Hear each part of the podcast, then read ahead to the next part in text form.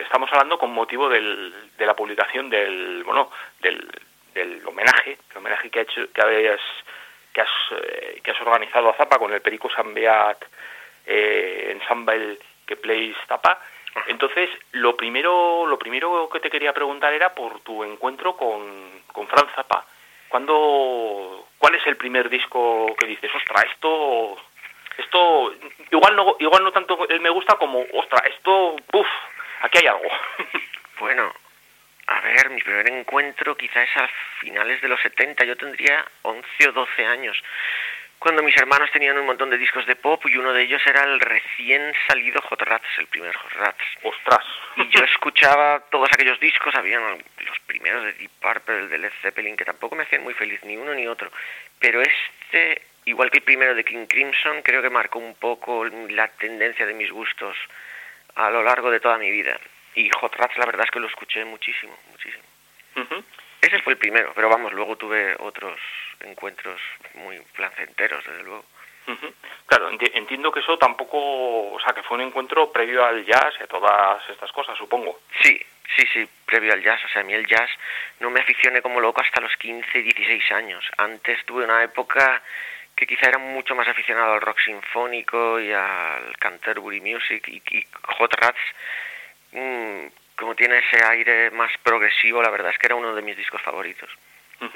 Y el, este, este homenaje, ¿cómo, cómo surge la, la idea? Bueno, homenajes, eh, si no me falla la memoria, eh, en el, en el Jimmy Glass tú sí que has presentado, yo creo, yo creo además que estás presentando más o menos cada año un proyecto en el cual estás recreando pues la música de alguna grabación o la música de algún artista y demás. Si no estoy equivocado, habéis hecho... No estás equivocado, esto la culpa la tiene Chevy del Jimmy Glass, que siempre me lía y me meten unos berenjenales súper complicados.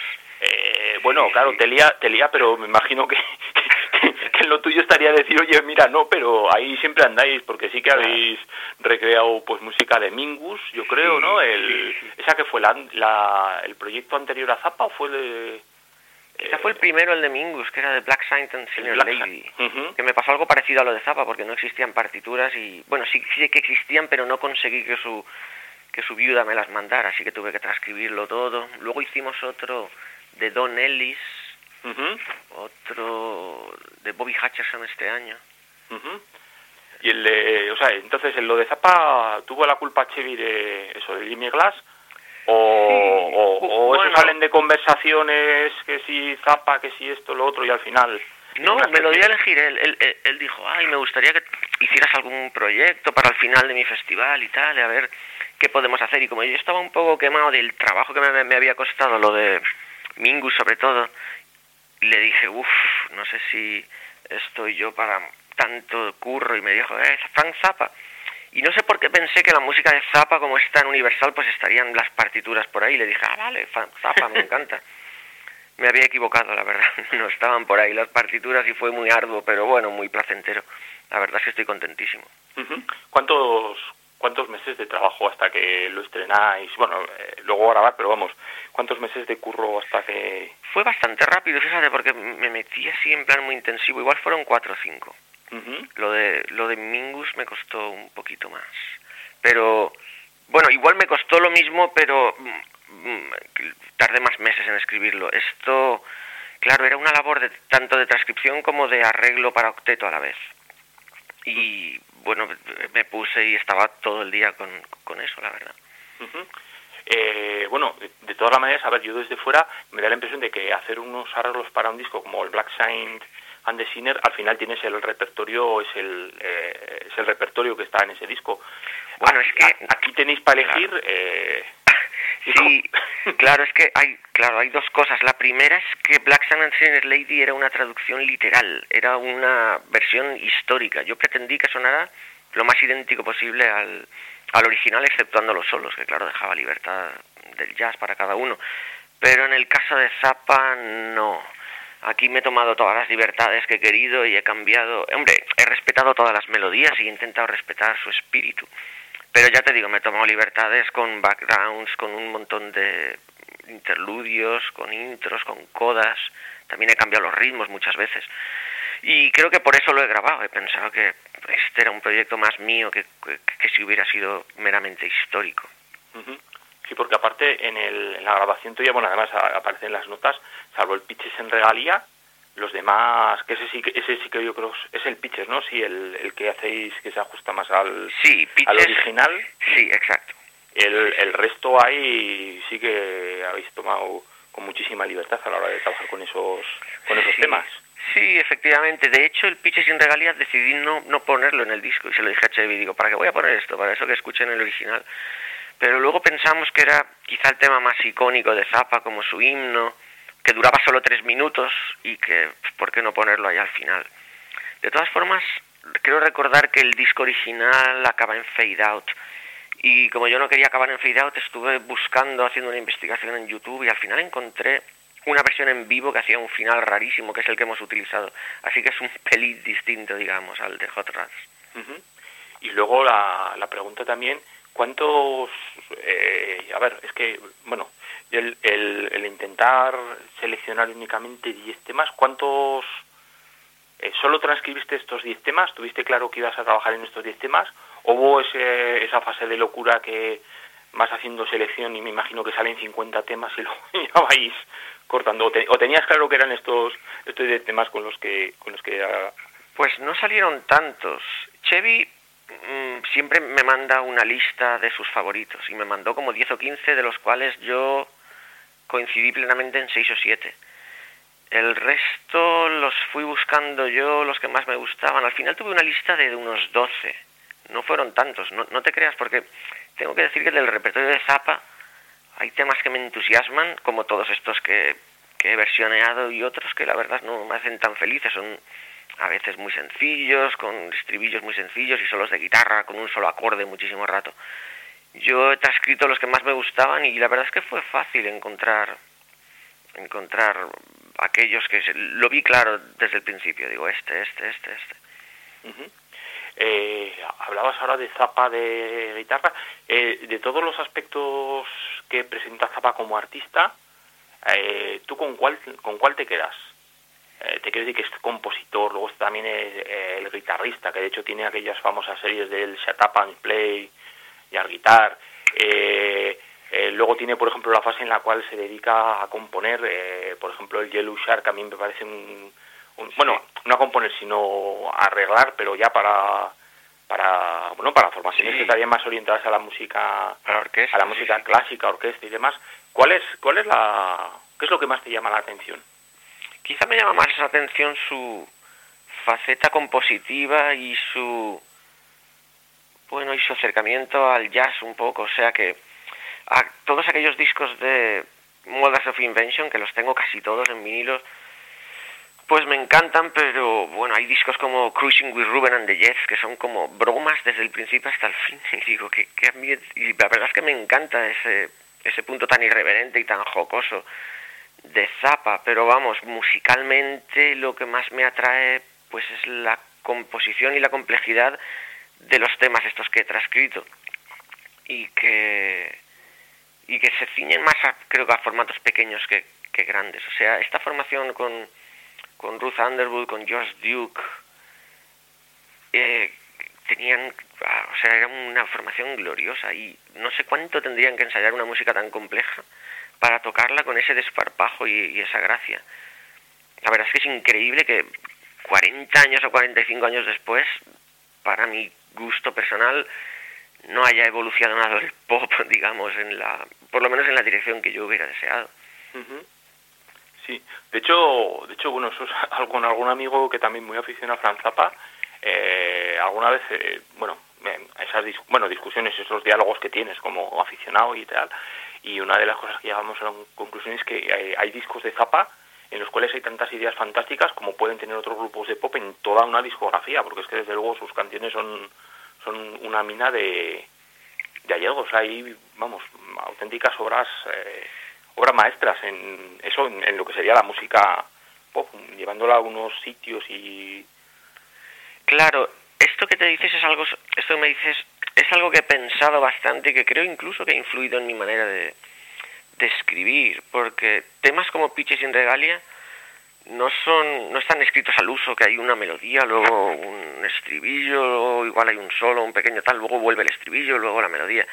No son son composiciones lineales hay una idea luego otra idea luego otra idea que no tiene nada que ver igual al cabo de un rato vuelve la primera idea pero pero de cada tema se pueden extraer un montón de, de, motivos y de, ideas maravillosas esto me marcó en cierta manera cuando lo escuchaba de pequeñito es algo parecido a los hay un grupo, Génesis, por ejemplo, que yo era muy, fan. También el desarrollo de, sus temas es muy lineal, no, no, no, tanto por motivos que se van repitiendo y repitiendo y que, y que son recurrentes, sino una idea detrás de otra, de manera que de un tema pues podía sacarse seis o siete. Esto de alguna manera yo creo que me marcó y por ejemplo mi disco Flamenco Big Band lo, lo, he intentado hacer un poco en ese sentido. Muchos de los temas solamente suenan al principio y ya nunca más.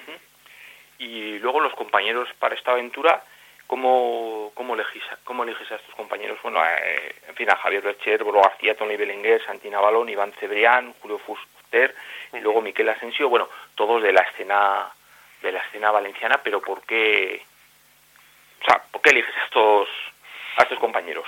Bueno, es sencillo, los elegí porque son algunos de los mejores o de mis favoritos. Desde luego, Javier Bercher, Tony Belenguer y, y Boro García son, vamos, aparte de ser íntimos amigos, son de los músicos que más respeto, músicos increíbles. Y los demás también, no, no se quedan atrás, pero vamos, por ejemplo, Santina Balón, aparte de ser un músico tremendo, es un experto en zapa, pero a niveles de erudición loca. Yo en muchas ocasiones le llamaba por teléfono, oye, este tema, aquel otro, y bueno, se lo sabía todo, el año, la versión, era increíble. y ha hecho un trabajo, de hecho, con la elección de sonidos y como de postproducción, fue realmente increíble. Y bueno, eh, Rochet, el batería y el bajista son viejos colaboradores míos y han hecho un trabajo increíble. Yo mencionaría así especialmente al guitarra porque salió un poquito como de la nada y creo que es un músico extraordinario porque Mm, está medio camino entre el sonido del rock y, la profundidad lineal de, los discursos del jazz. A veces me recuerda un poco a Alan Holsworth o esa onda y la verdad es que no creo que no podía haber elegido uno mejor. Y digo que fue un poco sorpresa porque nadie conocía a Iván Cebrián porque se ve que vivía en Los Ángeles o algo, de repente apareció en la escena y wow, tocaba increíble. eh, ¿Qué te iba a preguntar? Bueno, esto en directo, aparte de, aparte de en el... Ay, en el Jimmy Glass, que se me pasa, estuvisteis presentándolo también en el, en el Jamboree, de hecho, de hecho en Tomayas publicamos dos galerías fotográficas, que una fue la, la previa del concierto, eh, con Tony Porcar, y luego otra con, con Joan Cortés, que ya con las fotografías del concierto, que además es un lujazo porque dos pedazos de fotógrafos, y eso, uno pues un poco se os ve ahí entre, entre bambalinas y demás, eh, lo que te decía, aparte de estas presentaciones, ¿tenéis, tenéis prevista presentarlo alguna presentación más del, del disco, el proyecto? Sí, estamos en ello. Ahora mismo pienso que hay algunas fechas confirmadas en verano.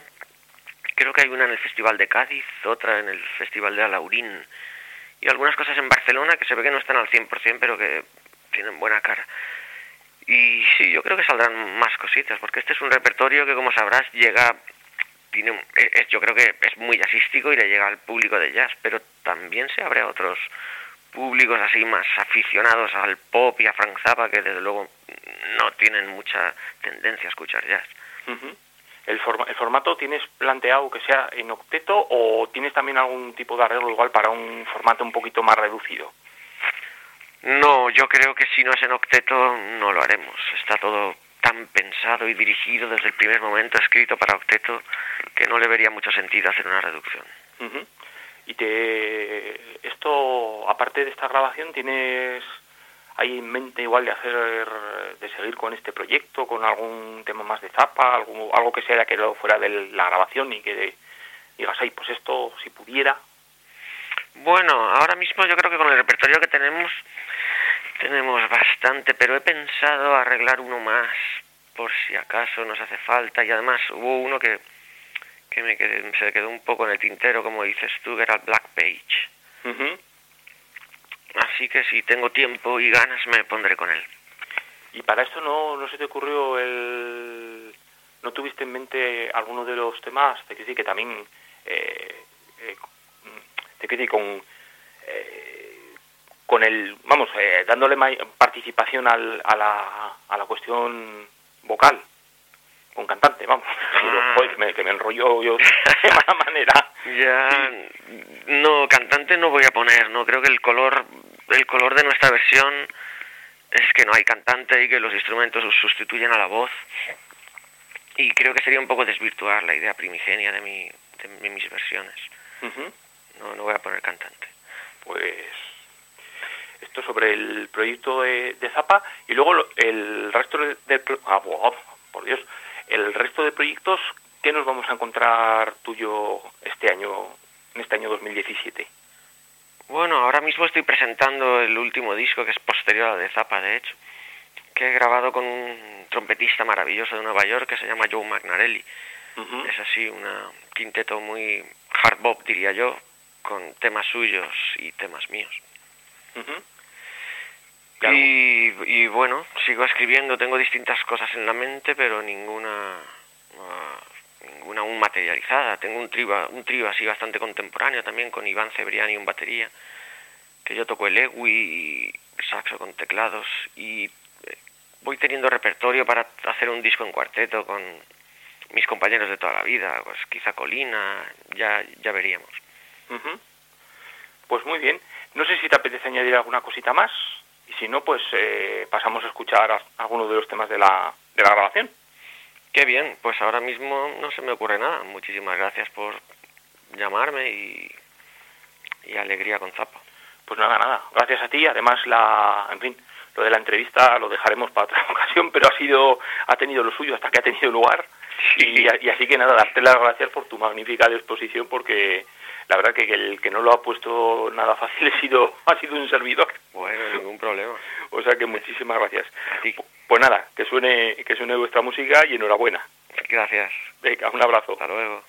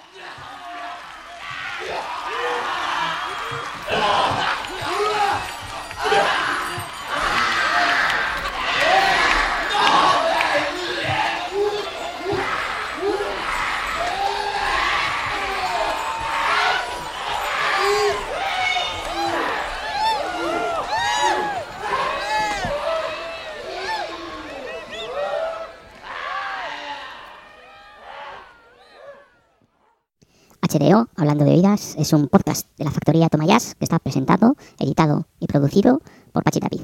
En www.tomayas.com tenéis toda la información y también podéis dejarnos vuestros comentarios, bien en las redes sociales, en Twitter, en Facebook, podéis dejarlo también en la propia página web. Tenéis la oportunidad de hacer un comentario en cada una de las entradas. También podéis hacer esos comentarios, hacérnoslo llegar por medio de iBox, que es la plataforma en la que se publica originalmente.